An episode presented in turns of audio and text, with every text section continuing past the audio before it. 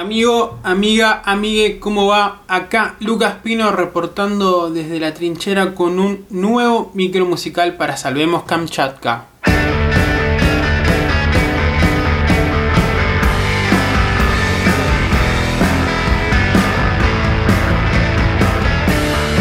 Como se imaginarán, la industria musical no está al margen de la crisis desatada por el coronavirus pero resiste y agudiza los sentidos para sobrellevar de alguna manera la situación, ya sea vendiendo entradas a futuro, auspiciando librerías mediante la compra de vouchers o, como en el caso de la música independiente, apostando por generar una nueva comunidad.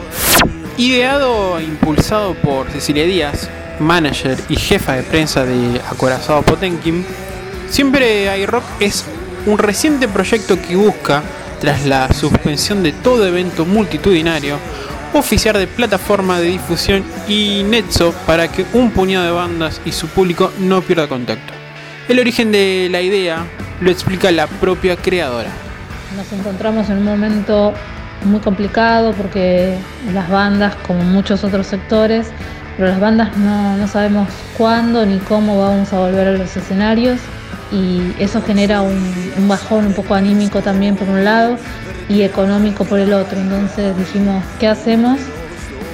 Y desde mi punto de vista la salida siempre es mejor cuando es colectiva, entonces hablamos con managers y con artistas amigos y, empezamos a trabajar y a darle forma a siempre rock.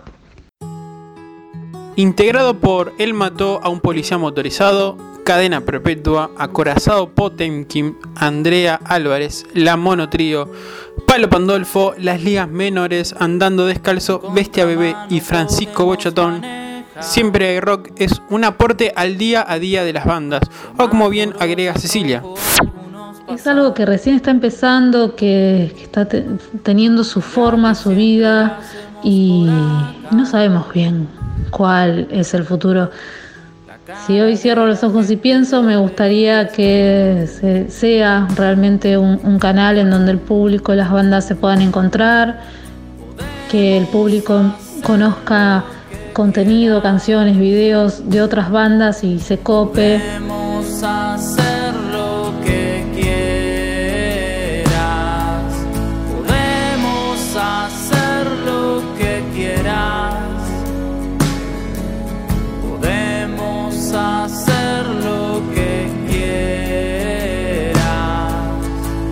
Y aunque superficialmente luzcan diferentes y disímiles por la sonoridad que exhiben, el circuito que manejan, la llegada que poseen y la proyección con la que cuentan, la fuerza de laburo y la autogestión son los vasos comunicantes entre los artistas que integran el proyecto fundado por Díaz. ¿Qué clase de ciudades ¿Qué clase de ciudades ¿Qué clase de ciudades está?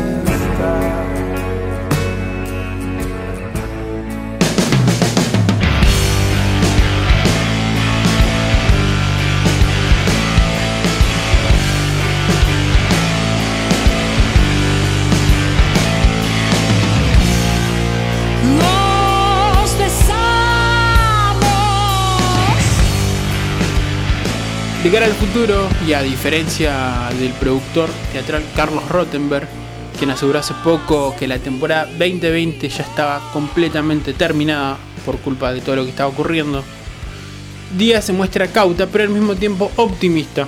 Elige creer y por eso invierte y proyecta y crea proyectos como siempre hay rock. Y es verdad que cuando se levante la cuarentena no vamos a poder tomar de manera normal, natural, la agenda de, shows. Tenemos que ver cómo, cuándo volvemos a los escenarios, como decía antes. Y, bueno, ver ahí también un poco cómo van a ser los acuerdos con los lugares, eh, para que, nosotros podamos trabajar tranquilos y, también que, que nada, que sean entradas que la gente pueda pagar, no sé.